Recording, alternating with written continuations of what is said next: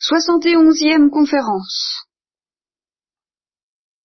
Nous avions vu que le péché de l'ange paraît impossible, et il faut essayer de comprendre comment il est possible, évidemment. Et qu'il est tout de même placé en face d'une épreuve réelle, et au sein de laquelle une tentation peut surgir, bien qu'il sache où ça va le mener. La faute de l'ange ne présuppose de soi, dit Maritain, ni erreur, ni ignorance comme condition préalable à l'acte même du libre arbitre. L'ange fait ce qu'il a voulu, va où il a voulu, a ce qu'il a voulu. Alors, par conséquent, il sait qu'il se condamne à un malheur intolérable. Nous avons vu ça la dernière fois que c'était un, un, malheur intolérable et que rien ne viendra atténuer ce malheur et pour l'éternité. C'est une des choses qui nous rendent difficile de méditer sur ces choses, c'est que c'est déjà pas seulement difficile, mais je crois on peut dire impossible de méditer sérieusement sur l'éternité. Oui.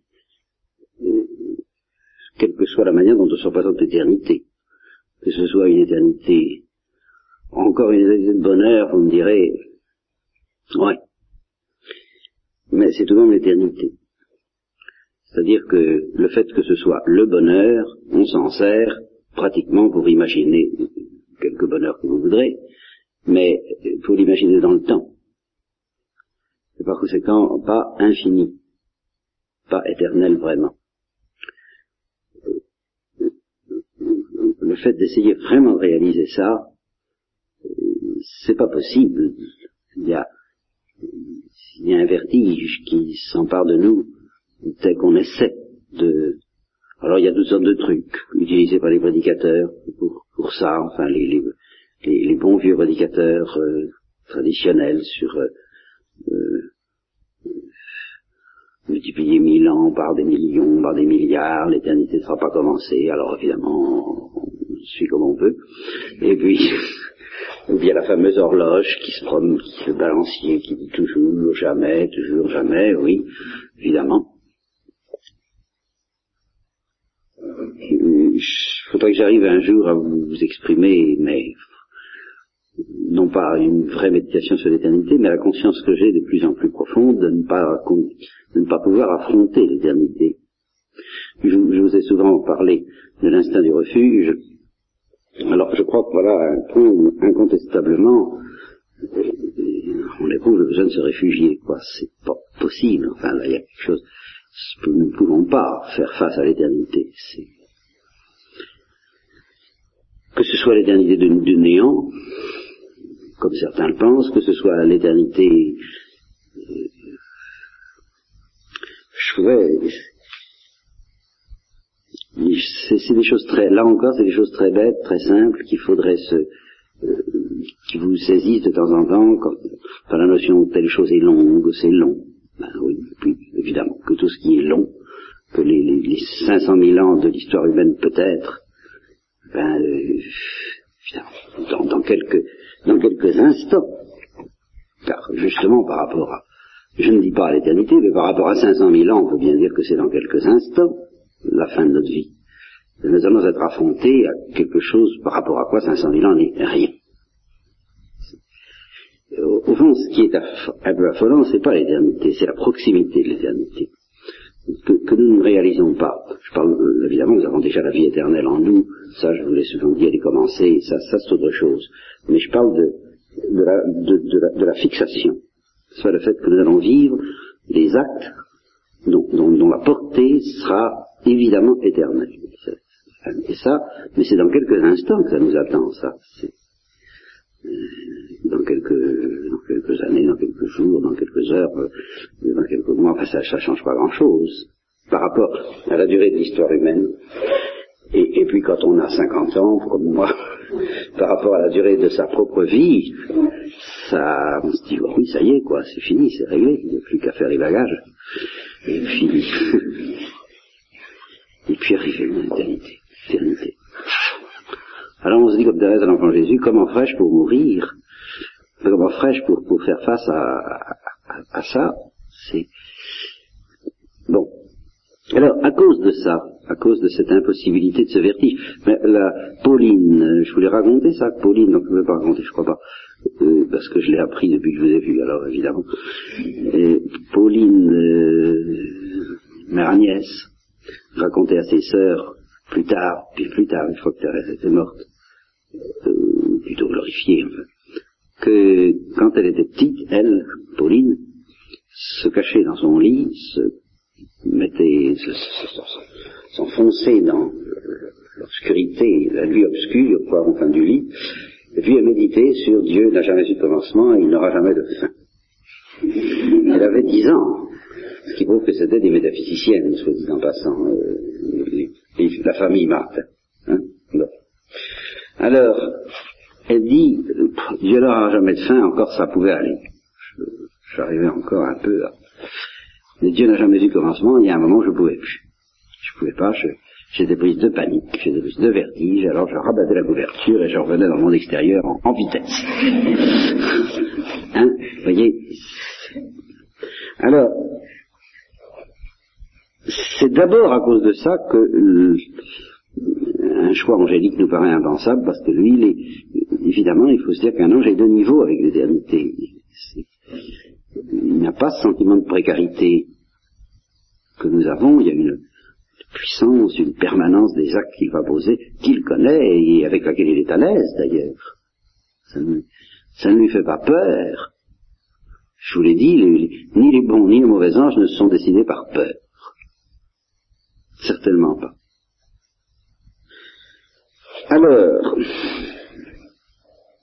quel est donc ce bien? Alors, je vous donne le plan, oui, de cette... Euh, je, resitue un peu où on en est, histoire de, me resituer moi-même. Nous sommes donc dans le péché de la chute des anges, quatrième paragraphe, la tentation. Alors, ça se subdivise en deux petits, deux petits paragraphes. Prenez petit paragraphe, quitte tout et suis-moi, et le deuxième, le béatitude des pauvres. C'est d'ailleurs assez cousin, mais enfin. Le premier paragraphe, quitte tout et suis-moi, ça veut dire que la parole de Dieu, qu'est-ce que nous pouvons savoir de la parole prononcée par Dieu aux anges?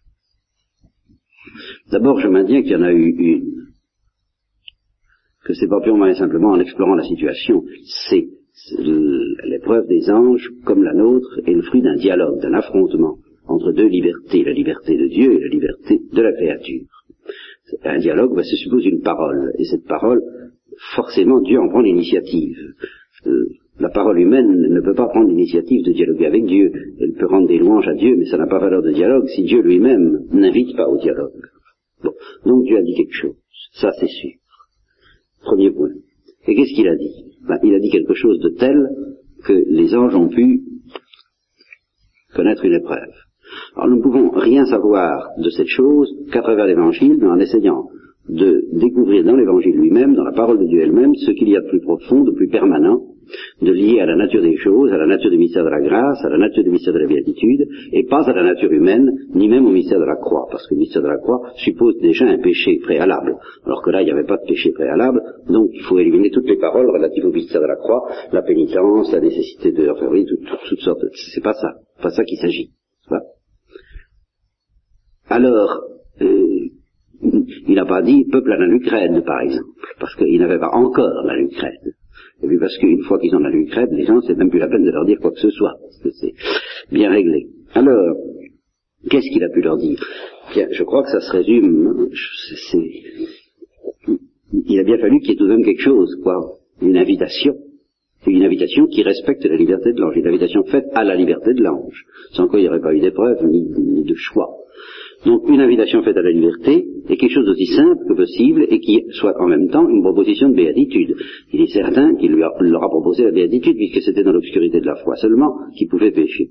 Donc, dans l'obscurité de la foi, on se prépare à la béatitude, on marche vers la béatitude, on veut et on choisit la béatitude, donc la parole de Dieu propose la béatitude. Donc c'est une parole qui propose la béatitude sans rien ajouter d'autre, et qui la propose à la liberté. Alors je la formule, je trouve que dans l'évangile, il y a la parole faite au jeune homme riche, résume assez bien ça, quitte tout et suis-moi. Pourquoi quitte tout? Bien quitte tout, parce que, c'est ce que je vous disais ce matin, ce que je vous ai dit souvent, euh, aucune lumière créée, aucun bien créé ne peut permettre d'entrer en possession du Dieu qui ne ressemble à rien. Il faut tout abandonner. C'est toute la dialectique de Saint Jean de la Croix que l'ange a très bien comprise et qui était incluse dans cette parole de Dieu, n'est-ce pas? Ferme les yeux, euh, mets ta main dans la mienne, si, c'est-à-dire abandonne-toi, laisse, et puis suis-moi, c'est ça. Suis-moi, ça veut dire ça. bon. Voilà. Alors, nous allons analyser ça maintenant un petit peu plus, si vous voulez. D'abord, l'effort à faire, c'est de bien comprendre la différence entre un ange et un homme là-dessus. Nous, quand il s'agit de béatitude, de vie spirituelle, toujours plus ou moins notre affaire, notre petit drame, petit combat, quelquefois notre grand combat, mais notre combat n'est grand que dans la mesure où il participe à celui des anges, mais le nôtre, en tant qu'humain, c'est toujours un peu l'esprit est prompt, mais la chair est faible. Voilà. C'est toujours un peu à ça que ça se ramène. L'esprit essaie d'être fidèle, la chair ne l'est pas. Elle est variable, elle est variante. Euh, il y a une opposition entre l'esprit indomptable et la chair infirme. Et alors, nous avons donc tendance à nous présenter l'esprit comme étant en nous la force qui nous permet de nous arracher à l'égoïsme et la chair comme étant en nous la force qui nous ramène à l'égoïsme. Voyez-vous? Alors, nous avons donc tendance à définir notre combat comme un combat entre l'oblation, se donner, puis l'égoïsme, se replier sur soi-même. Et ça, c'est vrai pour une créature euh, qui est composée de, corps et d'âme. C'est-à-dire que, en effet, la, seule force capable d'oblation, c'est l'esprit. Je, ne dis pas que la chair ne soit pas soulevée par une oblation aveugle dont je vous ai longuement parlé, mais cette oblation n'aura pas l'ampleur de l'oblation ou bien euh, sans passer par l'intelligence, qui, permet à notre esprit d'accomplir une oblation parfaite. Donc c'est vrai, seul l'esprit peut accomplir le mouvement de l'amour et de l'oblation. Et alors, pour nous, nous en concluons parce que nous sommes euh, âme, donc à, l'esprit revient l'oblation et au corps revient l'égoïsme. Mais, alors, à ce compte-là, je dirais bien, les anges ne peuvent pas être égoïstes. Vous voyez, cette tension entre l'oblation et l'égoïsme, l'égoïsme est défini comme une espèce de, lourdeur, d'épaisseur, de, lamentabilité, enfin, le fait d'être lamentable, enfin, le fait de ne pas savoir très bien se donner, ben, l'ange ne connaît pas ça. Donc le problème de l'ange, c'est pas de surmonter son égoïsme pour déboucher dans l'oblation. C'est ça que nous avons du mal à comprendre. L'ange ne peut pas être égoïste bêtement, charnellement, matériellement, animalement. Si l'ange devient égoïste, c'est d'une manière héroïque aussi héroïque que l'oblation. Si vous voulez, l'ange est condamné à l'héroïsme. C'est pour ça que les mouvements tels que Nietzsche et autres, qui, les prométhéens qui travaillent beaucoup le surréalisme et beaucoup d'esprit moderne, euh, sont tellement, enfin, tellement ambigus parce que quand ils disent l'homme est fait pour être dépassé, ça veut dire ceci, il y a dans, l'homme quelque chose qui est plus grand que l'homme, il y a quelque chose d'un peu angélique, et euh, il faut qu'il vienne une, sorte d'ange, il faut qu'il devienne héroïque à tout prix. Pas euh, Ce qui compte, c'est d'être héroïque. Alors, euh, tout le reste, c'est vraiment grossier, banal, vulgaire, lamentable. Alors, soyez héroïque, mais peu importe comment vous le serez. Il y, a, beaucoup de ça. Il y a un manque de lucidité formidable, d'ailleurs, pour, dire des choses pareilles. Heureusement, ils ne se rendent absolument pas compte de ce qu'ils disent. Mais ça, ça les travaille très nettement. tous ces, tous les, toute la génération actuelle, mais tous les penseurs qui viennent à peu près de, la filiation de Nietzsche et autres. Hein. Euh, soyez héroïques dans le bien ou dans le mal. D'ailleurs, ces notions-là sont dépassées. Hein. Le bien et le mal, c'est fait pour ceux qui n'aboutissent pas justement à la grandeur, euh, au dépassement, mais ceux qui aboutissent au dépassement, ceux-là euh, sont affranchis de la notion de bien et de mal. C'est l'histoire de Victor Hugo déjà, ange ou démon, qu'importe. Et pourvu, qu'on ne soit pas simplement et bêtement homme. Ce qui, soyez pas médiocre. Voilà exactement ce que ça vient de dire. Sortez de la médiocrité égale bourgeoisie. Voyez, la bourgeoisie égale la médiocrité. Alors tout, mais pas ça. En un sens, il y a du vrai, ça pourrait rejoindre l'Apocalypse si tu étais chaud ou froid. Vous voyez, ça, c'est, la tiédeur, en un sens, n'est pas un péché angélique, quoique on puisse admettre une interprétation angélique du péché de tiédeur, mais je m'y je m'y, je ne m'y efforcerai pas ce soir, sûrement pas. Je n'en suis pas, en, suis pas capable. Bon. Alors, il faut vous mettre ça dans, dans, dans comment vous, vous, dire, au fond, ce qui est dangereux, c'est l'héroïsme.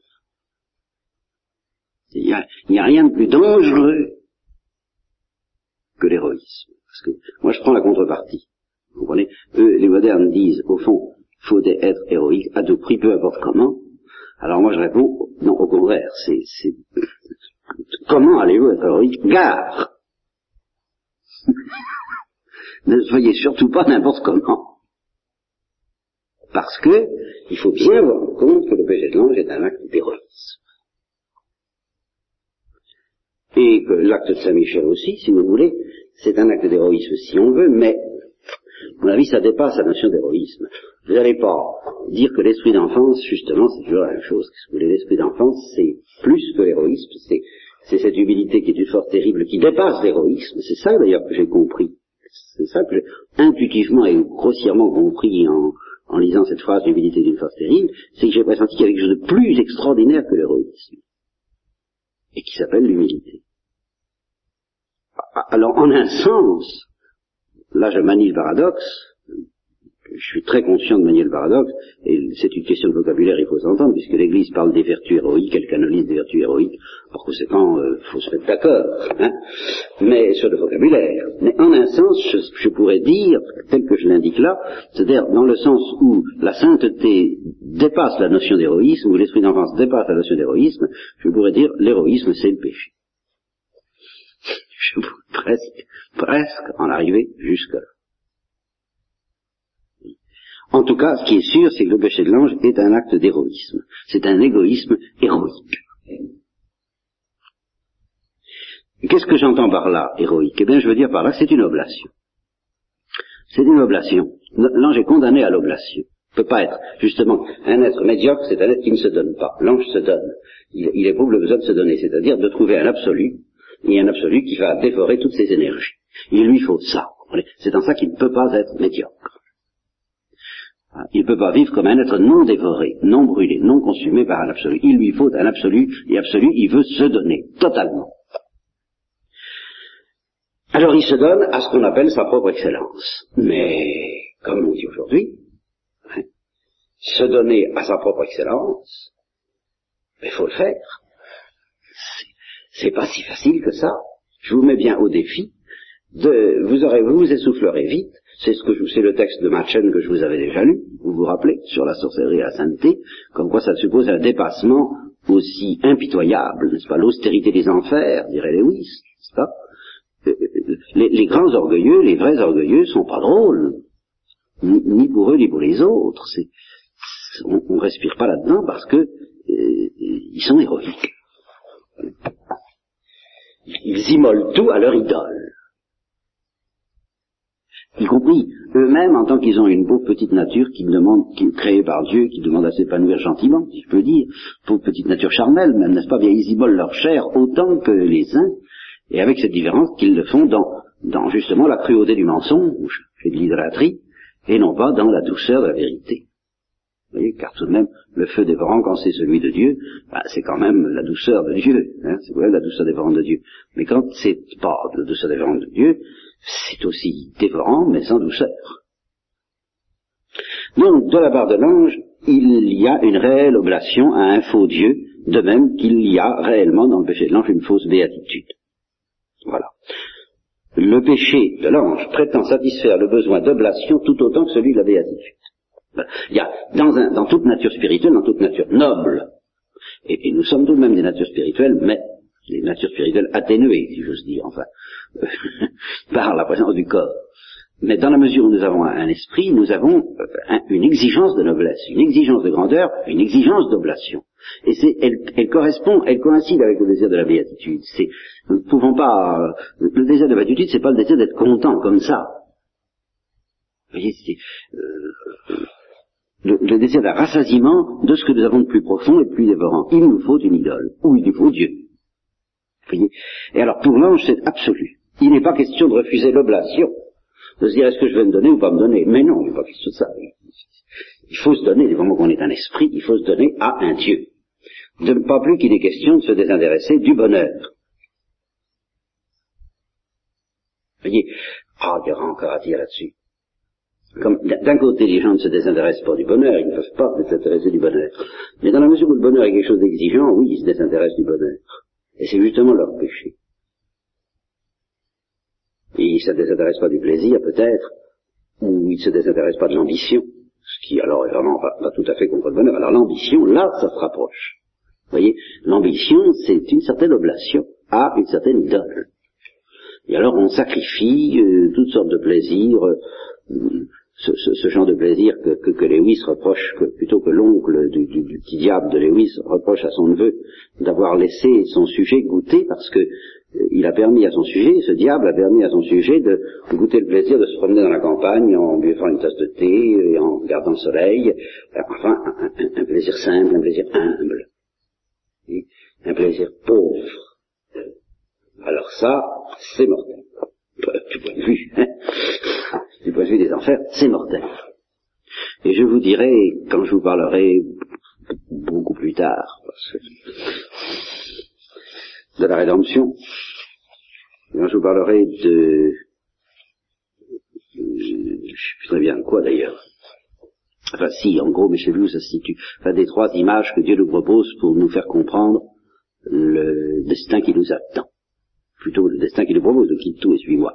Nous, hommes qui avons du mal à le comprendre, ce destin de, consécration par la gloire, de consomption dans la gloire, il nous propose à travers des images, des images publiques d'ailleurs, puis des images de la vie.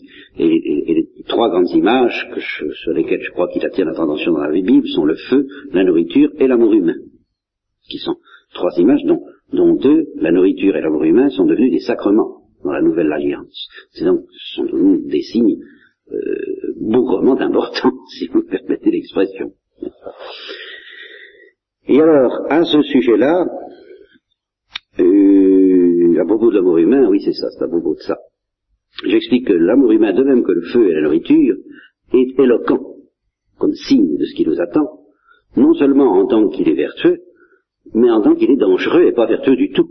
C'est précisément l'amour humain le plus le plus fou, le plus violent, le plus passionné, le plus redoutable, qui est le plus éloquent comme signe de ce à quoi nous sommes promis par Dieu.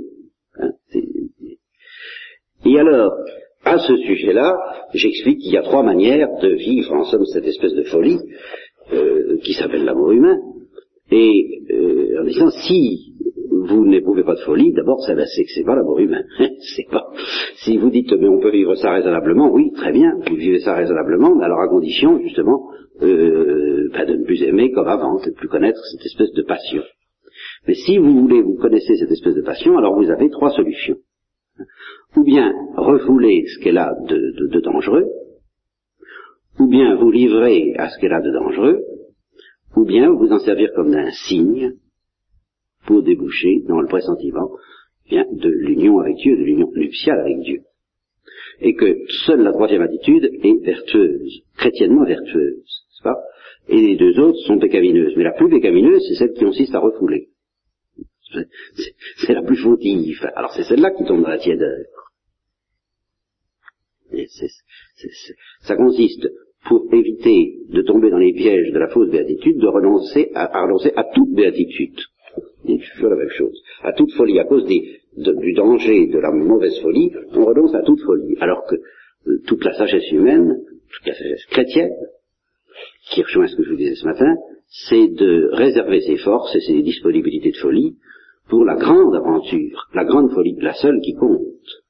Et puis toute, toute notre sagesse aussi doit être subordonnée à cette grande folie de l'amour du Christ. Bon. Eh bien, à ce sujet-là, c'est une digression que je vous offre là, mais ça, après tout, tant pis, vous avez, vous savez ce que vous risquez avec moi. Euh, oui, c'est tout de même, c'est une digression, mais ça, va nous ramener à ce sujet-là. Ça, tourne autour de cette affaire qui est tellement difficile, tellement insaisissable. Je, l'ai exprimé comme j'ai pu, mais je ne suis pas du tout content de la manière dont je l'ai dit. Voyez, un, désir sensible, qui n'est que ce qu'il est, peut peut-être donner lieu à des péchés de faiblesse. J'en sais rien. Mais à mon avis, il ne peut pas donner lieu à des péchés graves. Pour que un, désir sensible donne lieu à un péché grave, il faut qu'il y ait de la magie. C'est-à-dire, il faut que le bien sensible soit revêtu par nous d'une valeur magique, d'une promesse de béatitude et d'infini. Alors là, on peut dérailler sérieusement. Alors là, oui, ça commence à, devenir, euh, n'est-ce pas? Mais euh, euh, au fur et à mesure de la purification, justement, telle que l'a décrit Saint Jean de la Croix, on, petit à petit, fond, le résultat de la purification, c'est très simple, ce qu'il appelle la nuit des sens. Mais c'est tout simplement, non pas du tout que la sensibilité cesse de fonctionner, non seulement au plan euh, d'avoir faim, d'avoir froid, d'avoir soif, d'avoir... Euh, on, éprouve toujours, et même peut-être plus que jamais, car il y a un affinement de la sensibilité sous l'effet de la spiritualisation même du corps, qui fait grandir ses, sensations, mais même le, sentiment poétique, donc tout de même une sensibilité de plus en plus frémissante, voire Saint de la Croix, voire le cantique des cantiques, tout ça ne fait qu'augmenter. Mais les biens sensibles sont progressivement débrouillés de toute magie. Voilà ce que fait la purification. Et tous. Et alors c'est là que s'applique le principe de Saint Jean de la Croix qu'on a beaucoup de mal à comprendre. C'est pour ça que je, me laisse aller à faire cette digression, parce que cette euh, année même, un père Carme m'a dit, qu'est-ce que vous voulez, moi ce principe de Saint Jean de la Croix, ça me rend fou. Enfin, ça me fait peur, j'aime mieux, je, perds les pédales, parce que quand il dit euh, que le moindre attache au moindre bien sensible euh, empêche l'âme de s'envoler, même si c'est un petit fil de rien du tout, tout autant qu'un gros câble, ce qui est parfaitement vrai au point de vue de la comparaison. Il n'y a pas de doute qu'un oiseau vous pouvez lui mettre, euh, que le fil ne casse pas, il n'y a pas besoin que le fil soit bien gros. C'est aussi efficace pour l'empêcher de voler qu'un gros câble. Alors il dit, qu'est-ce que vous voulez? Moi, je suis complètement découragé, euh, j'ai besoin de fumer, et puis eh ben, je lui ai dit oui, puis moi j'ai besoin de manger. Et c'est pas ça la question. Ce que veut dire Saint Jean de la Croix, il peut y avoir d'ailleurs des, des, des, fautes d'intempérance dans, dans, ces biens qui ne sont pas magiques. Hein. Mais c'est pas ça que vise Saint Jean de la Croix. Ce qui empêche de s'envoler, c'est le moindre bien, ou le plus élevé, même un bien sensible très élevé, le moment qu'il est sensible. Si, à, si vous lui demandez l'infini, s'il a encore de la magie pour vous, c'est pas forcément un péché grave, mais vous ne pouvez pas complètement vous envoler. Vous ne pouvez pas complètement euh, planer dans, comme les, je me rappelle très bien d'ailleurs à des moments où j'apprenais ces choses euh, d'une manière très concrète, très expérimentale, je regardais un planeur. Et ça donne une impression de liberté spirituelle extraordinaire. Le planeur, c'est vraiment une des belles images de la liberté spirituelle. C'est pas, c'est fini. Il, il ne fonce pas le planeur, vous voyez, c'est, il est délivré. Justement, le fil, vous savez ce qui arrive, c'est qu'il y a un fil jusqu'à, qui l'entraîne jusqu'à un certain moment, puis à un moment donné, on coupe le fil, et puis, waouh, c'est fini.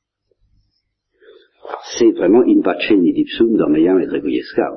C'est le grégorien, le planeur, vous voyez, c'est, le, grégorien, c'est, une musique de planeur, quoi, c'est, porté par des femmes, puis c'est tout. Hein, c'est vraiment le bouchon sur la mer. Eh bien, cet état-là, qui, c'est pas, on peut, peut pas y être du premier coup, hein, c'est pas du tout une, décourageant de constater qu'on n'y est pas, c'est même le, juste un conseil que je vous donne, c'est de préférence constater que vous n'y êtes pas. Enfin, c'est plus simple, plus humble et plus prudent. Mais qu'il faut le désirer et l'espérer sur cette terre, ça je crois. Et en même temps, il faut, il faut reconnaître, alors c'est là où dit Saint Jean de la Croix, la moindre attache, c'est-à-dire le moindre bien sensible de qui vous espérez justement, euh, qui, est en l'occurrence par exemple l'avion qui lance le planeur, maintenant que vous avez besoin d'un avion, ben, vous n'êtes pas encore libéré. Vous voyez, ça c'est, quel que soit le bien sensible en question. Là, euh, parce que celui, ce bien-là, qui d'ailleurs a pu être revêtu par Dieu même à un moment donné d'une espèce de gloire, qui fait que dans cette pensée, par exemple, à ce que le Christ pouvait être pour les apôtres, c'était un bien sensible. Jésus-Christ était un bien sensible. A qu'à voir la manière dont Pierre réagit quand Jean lui dit c'est le Seigneur. Ça prenne pas, hein. C'est un bien sensible. Et alors, euh, c'est pour ça que le Christ leur dit, il faut que je m'en aille. C'est pour ça. Ça parce que vous ne pourrez pas, vous être, euh, vous pourrez pas vous envoler au fond tant que vous vous accrocherez à moi. C'est ça qui est, qui est, paradoxal, tout au moins. C'est tel que je suis là parmi vous sur la terre. C'est pas possible, ça. Mais alors, par contre, une fois que on a vraiment, alors vous savez, c'est pas, c'est pas du jour au lendemain, comme dit Saint Jean ça ne se termine, la nuit des sens ne se termine qu'à la nuit de l'esprit. Alors c'est très simple, comme ça il n'y a pas d'illusion à se faire. Même une fois fini la nuit des sens, c'est pas encore fini. Il faut que ça, le nettoyage soit plus radical encore, et alors il y a encore d'autres histoires. Bon. Mais une fois que c'est fait, il ne faut pas s'imaginer que les saints, puisqu'il s'agit des saints à ce moment-là, se désintéressent des biens sensibles, ou pas du tout. Ils les aiment beaucoup plus que nous, beaucoup mieux que nous, et pas seulement d'une manière, euh, comme le disait un, frère à propos de gâteaux qu'on lui offrait, je les aime d'un amour de bienveillance, mais, mais même d'un amour de convoitise. Certainement. Seulement, ils les désirent pauvrement. Et, ils, voient leur pauvreté, ils les désirent dans leur pauvreté, sans, aucune illusion sur le fait que ce n'est que. Voilà, c'est toute l'affaire est là. Ça, ne prend pas, ça ne bouge pas l'horizon, ça ne prend pas les dimensions de l'infini, à aucun moment. Alors, une petite créature, un petit oiseau qui passe, eh ben c'est, digne d'une infinie d'andresse, mais c'est pas infini, quand même. Pas? D'ailleurs, ça rejoint, euh, c'est le mystère de la poésie et de la magie. Vous voyez, la poésie, c'est le bien sensible en tant que symbole du bien spirituel. C'est ce qui fait dire à Rametan Tagore, je crois qu'une fleur, c'est rien en elle-même, mais ce qu'elle évoque, alors là, ce qu'elle évoque, c'est l'infini, et c'est pas interdit. Et Saint Jean Lacroix reste poète, je vous le répète, c'est pas interdit de lire l'infini dans le sensible comme signifié par le sensible. C'est pour ça que j'ai dit qu'il y a trois images de, l'infini. Ça, c'est pas interdit, non seulement c'est pas interdit, mais il le faut. Mais ce n'est pas de la magie. La magie commence avec l'illusion que la consommation ou la consomption ou la possession du bien sensible va nous donner l'infini qu'il figure. Voilà la magie.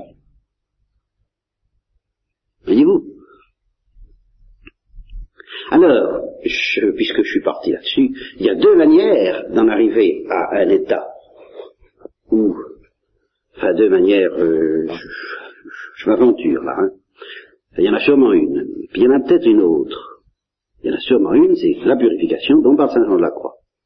Ça va donc très loin. Il y en a peut-être une autre qui partiellement risque d'arriver au même résultat sans que ce soit par le Saint-Esprit. C'est la psychanalyse. Voyez-vous?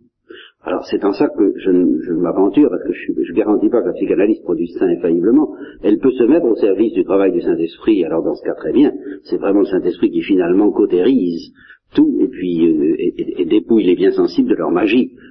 Mais euh, dans, la psychanalyse peut y aider, et dans une certaine mesure, et alors c'est là qu'elle devient dangereuse, elle peut y suppléer. Et alors c'est là où je dis que ça devient dangereux, parce que si on, vous, qu'est-ce que, ça revient à dire ceci, ça revient à vous éduquer, à vous faire comprendre, ah oui, vous croyez qu'il y a l'infini là-dedans? Non, il n'y en a pas. Alors apprenez à renoncer à quoi Ben à l'infini. Vous comprenez? Alors on vous apprend à vivre d'une manière très adaptée aux choses de ce monde, très, d'une manière purement relative. Bon. Je, vous voyez, comme c'est, tout ça est très important, j'anticipe, je vous dis sur ce que je vous dirai à propos de la rédemption. Mais alors, l'ange, lui, ne peut pas éviter la magie. Voilà. Euh, plutôt, il ne peut pas éviter l'infini. Il ne peut pas se faire psychanalyser, quoi. on ne psychanalyse pas les anges. C'est pas la peine. parce que ils ne peuvent pas renoncer à l'infini. Voilà, oh, c'est ça. Ils ne peuvent pas y renoncer. Alors, c'est le vrai ou c'est pas le vrai. Mais c'est toujours de l'infini. C'est un infini faux ou c'est un infini vrai c'est une béatitude fausse ou c'est une béatitude vraie, c'est une oblation fausse ou c'est une oblation vraie, c'est un héroïsme faux ou c'est un héroïsme vrai qui est dépassé par la notion même d'amour de, Dieu et d'esprit d'enfance, enfin, voilà. Mais il, est condamné à, tout ça. Alors, comment est-il possible que quelqu'un d'aussi noble, d'aussi redoutable, d'aussi exigeant, qui, éprouve absolument le besoin d'une idole, qui ne peut pas se vautrer dans des petits plaisirs, dans des petites satisfactions transitoires, mais qui veut un infini et un absolu, et qui est prêt à tout lui sacrifier, y compris son confort, même spirituel, si vous voulez, son bien-être, quoi ce qu'on appelle son bien-être, quelqu'un qui se moque absolument de son bien-être, comment peut-il pécher? Comment peut-il se tromper? Voilà. Alors, pour comprendre ça, je ne sais pas si je vais beaucoup avancer ce soir, parce que je suis quand même un peu... Il faut comprendre ce que c'est que l'oblation. Nous allons une fois plus revenir sur l'oblation. Au fond, l'oblation, c'est l'infini inscrit dans notre cœur, le besoin d'oblation. Pas, autrement dit, la créature spirituelle découvre l'infini de deux manières. Dans son intelligence, elle découvre que ce que c'est que la notion d'infini. Mais dans son cœur, elle découvre un besoin d'infini. Et c'est pas tout à fait la même chose. Remarquez que ça, je vais essayer d'arriver à vous faire comprendre ça de manière très simple, en disant, qu'est-ce que c'est que le péché Prenons le mécanisme du péché dans la mesure où il est le plus profond. Pensez à, euh, à Aaron, disant au peuple juif, euh, après avoir fait le vaudor, eh bien, voilà ton Dieu.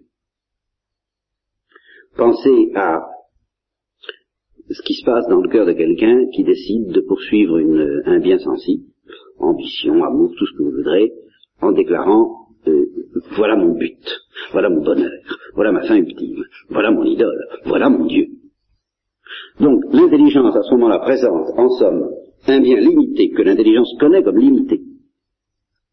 Au cœur, qui lui est prêt à, foncer sur euh, la, la, mais, mais, mais, il faut que l'intelligence lui présente. Il faut que l'intelligence prononce le jugement décisif qui est le suivant, voilà ton Dieu. Et le cœur démarre. Mais au fond, tout est là.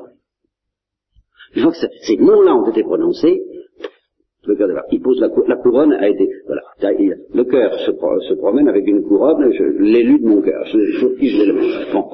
Et puis l'intelligence lui dit, suis là. Bon, alors voilà. Alors l'intelligence sait que c'est faux, mais le cœur ne peut, pas, ne peut plus le savoir, c'est fini. C'est étrange ce que je vous dis là, hein, mais vous pouvez, c'est comme ça que ça se déclenche quand même. Ce qui prouve que nous avons, donc il y a le Dieu de notre intelligence et il y a le Dieu de notre cœur. Et la vertu, c'est de faire coïncider les deux. Au fond, c'est ça. C'est de faire fonctionner, de ne pas permettre à notre cœur d'idolâtrer euh, euh, un bien que l'intelligence connaît comme limité, elle, par ailleurs, et, et, en, en douce, en douce, si je peux dire, n'est-ce pas? C'est qu'il n'y ait pas, c'est que le tir soit bien ajusté. Vous voyez? Alors les anges découvrent tout ça, ils découvrent ça très bien, ils voient qu'il y a en eux, qu'ils voient quel est le vrai Dieu, et puis ils voient qu'il y a en eux qu'il y a un besoin fou de se donner. Et que ce besoin ira se loger où l'intelligence le mènera. Ils voient très bien. Ils voient très bien que Dieu est le seul bénéficiaire digne de ce besoin d'oblation, parce que c'est Dieu inscrit en creux dans leur cœur. Vous voyez, ce besoin d'oblation. Donc le seul être qui soit digne de cette chose merveilleuse, de cette splendeur affective merveilleuse qui s'appelle l'oblation, c'est Dieu. Il voit ça très bien. C'est le seul digne, mais il voit en même temps que ce n'est pas le seul possible, qu'il peut y en avoir d'autres. Alors reste à savoir comment on peut euh, pourquoi est-ce pourquoi est-ce que ce n'est pas le seul possible hein Mais avant d'engager cette question-là, que je vais peut-être pas engager ce soir, répétons pourquoi, répétons euh, que les désirs moins profonds que l'ange peut avoir, en particulier celui de ne pas souffrir. Vous voyez, par exemple, il sait qu'il va souffrir en enfer s'il fait ça? C'est pas ça qui peut l'arrêter. Pourquoi? Mais parce que le besoin d'oblation est quelque chose de bien plus formidable que le besoin de ne pas souffrir. Voilà. Ça c'est médiocre, c'est c'est banal. Le besoin de ne pas souffrir. C'est pas ça qui va l'arrêter. Chose qui peut... C'est très dangereux le besoin d'oblation, comme l'héroïsme, c'est ce que je vous dis. C'est une bombe que nous portons en nous. Vous voyez, quelque chose de très redoutable. C'est un besoin d'infini qui dépasse absolument le désir de ne pas souffrir et tous les désirs du même ordre qui, qui concernent en somme le bien-être, même spirituellement défini. C'est un besoin terrible et suprêmement dangereux. Si vous ne lui donnez pas sa vraie place, il cassera tout. Et c'est bien ce qui arrive dans le péché. C'est un besoin d'ablation mal logé qui casse tout. Tout simplement. Voilà. Alors la réponse à la question de savoir comment l'ange a pu être tenté Il suffit pas de s'apercevoir qu'on peut, euh, tiens, oui, je pourrais me donner à d'autres, mais enfin, ça me tente pas, vous voyez, parce que je vois pas pourquoi ça me tenterait de faire une bêtise. On pourrait, toujours dire ça, parce que l'ange voit très bien que c'est idiot, et que c'est faux, puisque c'est idiot, puisque c'est faux. Mais euh, on voit pas pourquoi ça le tenterait. Alors la réponse traditionnelle, dans la tradition chrétienne, il a fait ça par orgueil. Voilà, qu'est-ce que ça veut dire? Alors, encore, pour bien comprendre à quel point c'est étrange, et pour, pour c'est mystérieux, il faut comprendre que la volonté de l'ange n'est pas neutre au départ. Si encore elle était neutre au départ, si on pouvait imaginer le, le, le d'oblation comme n'ayant jamais fonctionné, et puis l'ange regarde et dit, tiens, il a besoin d'oblation, ah, tiens, bon, qu'est-ce que je m'en vais lui donner à... Hein, alors, pour, pour, essayer par curiosité, mais ça c'est un péché très humain au féminin, si vous voulez. ah ben si, la curiosité spirituelle, enfin, on, je crois que ça va très loin. Ça. Mais il n'y a pas que, que, que les femmes, rassurez-vous, si j'ose dire. Je connais quelques hommes là-dessus qui sont bien partagés aussi pour avoir voulu voir un peu ce qui se passe de l'autre côté, comment on fait pour faire fonctionner. C'est, je suis libre, si je me, si, si j'essayais de paraître comme, j'ai bien connu des, gens comme ça. J'ai du mal à comprendre parce que moi, alors moi j'ai très peur. Alors là, je, suis vraiment pas du tout envie ces trucs-là. Mais il y en a comme ça, par curiosité. Alors, supposons qu'en effet, l'oblation n'a jamais fonctionné, on pourrait dire, bah tiens, l'ange se dit, bah je vais essayer par là. Tout en sachant que c'est irrémédiable d'ailleurs. Mais enfin, on pourrait peut-être admettre ça. Mais ce qui rend le problème encore beaucoup plus mystérieux, c'est que l'ange est créé dans un état où il est mieux par-dessus toute chose, l'oblation a démarré, et alors, si vous avez compris tout ce qu'il y a d'explosif dans l'oblation, vous n'allez pas la faire s'arrêter comme ça. Une fois que l'ange s'est donné auprès de Dieu, comment peut-il revenir là-dessus Vous comprenez C'est ça qui est invraisemblable, qui est ahurissant dans cette histoire du péché de l'ange. C'est qu'il aime Dieu par-dessus toute chose, l'oblation est fixée. Or, quand une oblation s'est donnée, c'est un infini pour elle d'aimer son Dieu. Et par conséquent, rien ne peut être plus horrible que de renier ce qu'elle a, son Dieu. C'est, ça paraît, c'est comme une lamentation qui, dépasse. Et alors, en effet, les théologiens sont d'accord, aucune crainte de souffrir n'aurait pu empêcher l'ange d'aimer Dieu par-dessus toute chose. Vous vous rendez compte? Nous qui nous laissons détourner de l'amour de Dieu par une piqûre d'épingle, alors, un être qui ne peut être détourné par aucune souffrance de l'amour de Dieu, et qui, qui va pécher à faire quoi? Ça paraît vraiment une histoire de fou. Alors, le comble, c'est quand on est obligé de dire, bah bah, c'est Dieu lui-même qui a euh, déconnecté l'ange de, son Dieu. C'est l'ange, c'est Dieu lui-même, et c'est ça l'épreuve de la foi. C'est Dieu qui lui a dit, tu m'aimes. Bon, eh bien, euh, quitte-moi pour me retrouver, euh, pour me retrouver en mieux. Ben, il faut que je m'en aille. C'est toujours la parole du Christ. Mais enfin, c'est Dieu qui, alors j'écoute, c'est très bien, tu m'aimes, mais tu m'aimes à travers l'univers, c'est toujours pareil, tu m'aimes à travers ce que tu connais de moi. Et eh ce Dieu-là, ce visage de moi que tu connais, que tu aimes et que tu t'es donné, quitte-le. Je t'en donnerai un autre. c'est l'histoire de la, de la grosse bougie de victoire euh, si on lâche la petite, avec Thérèse de l'Enfant Jésus euh, lâche, lâche, lâche, lâche, lâche prise. J'ai mieux à t'offrir. De moi-même. Alors si vraiment tu m'aimes, ben, va jusqu'au bout. Seulement, seulement voilà, c'est tout un drôle de paradoxe que celui qu'on aime, d'une certaine manière, oblige l'ange à celui que, l'ange aime, oblige l'ange à renoncer à son amour. Pour lui en donner un autre. Et oui, bien sûr, un autre qui murmure déjà dans son cœur et qui s'appelle l'amour surnaturel, l'amour de la grâce, mais ce n'est plus l'amour naturel. Ce n'est plus l'oblation naturelle purement et simplement. Donc, du simple fait que Dieu parle et qu'il dit non, c'est fini, quoi, euh, ça ne sera pas ça votre bonheur. Ils sont, ça y est, ils sont, ils sont dans l'état de neutralité. Mais dans un état de neutralité douloureuse, alors là, ils souffrent tous. Aussi bien les bons que les mauvais anges, ils souffrent tous d'un arrachement rides parce qu'ils voient bien que c'est fini pour eux. Le bonheur naturel, c'est fini. Ils ne l'auront jamais. Ils n'ont plus que deux bonheurs possibles. Le vrai, qui est surnaturel, c'est-à-dire qui, est bien plus beau que le bonheur naturel, mais c'est autre chose. Et on retrouvera le bonheur naturel au centuple, mais enfin d'une toute autre manière, selon un tout autre équilibre. Et j'insisterai, alors je sais pas, j'insisterai sur les caractéristiques de cet équilibre très différent que dans le bonheur naturel, ce que je vous disais ce matin, on s'appuie sur les valeurs naturelles, que dans le bonheur surnaturel, on s'appuie sur sa misère. Et, et sa pauvreté, c'est un tout autre équilibre. N'est-ce pas? On ne peut plus se complaire en soi-même, tandis que dans le bonheur naturel, même en aimant Dieu par-dessus toute chose, on se complaît légitimement en soi-même et dans le monde. Légitimement parce qu'il n'y a pas d'autre voie. Autrement dit, l'amour naturel est encore assez grossier. C'est pas de la faute de l'ange, c'est pas de la faute de la créature, c'est forcé, assez grossier en sens que j'aime Dieu par-dessus toute chose, mais je m'aime un petit peu quand même à travers là-dedans, je suis pas complètement expulsé de toute complaisance envers moi-même. Alors c'est cette complaisance à laquelle Dieu dit ou tu y renonces ou tu en fais une monstruosité ou bien tu renonces, il n'y aura plus trace de complaisance en toi-même, parce que tu vas te complaire en moi en, prise directe, sans, aucun appui sur la créature ni sur toi-même, par la charité, écoute cet appel de la charité, ou bien si tu te cramponnes à cette complaisance qu'il y a en toi-même, alors tu vas devenir un monstre. Et tu, tu j'aimerais bien pouvoir continuer gentiment, maintenant c'est fini. À quelle sauce Voulez-vous être mangé? Vous voyez, c'est toujours la même chose. C'est fini, ou bien. Et, ça, pour tous les ans, ils ont compris, ça a été cette, la mort de l'amour naturel et des valeurs naturelles, ils l'ont connu, tous. Et puis, alors il y a deux solutions. Alors là, cette, cette mort de l'amour naturel euh, met la volonté dans une sorte de neutralité. Elle peut réellement, et tout aussi bien dire oui à cet autre amour qui ne ressemble à rien et, que la grâce euh, inaugure en eux, ou bien lui dire non, ils peuvent aussi bien faire l'un que l'autre, ils voient très bien qu'ils peuvent aussi bien faire l'un que l'autre. C'est très possible. Et que c'est pas le fait de souffrir ni de devenir des monstres qui peut les arrêter, parce que de toute façon, je vous répète, le besoin d'oblation qui, va se déclencher où il voudra, soit sur le Dieu surnaturel, soit sur l'idole, mais sûrement pas sur le Dieu naturel, c'est fini ça eh bien ce mouvement d'oblation est beaucoup plus puissant que tous les autres motifs qu'on peut donner pour lui dire attention, vous allez souffrir. Mais je m'en moque. Vous comprenez, c'est pas de ça qu'il s'agit.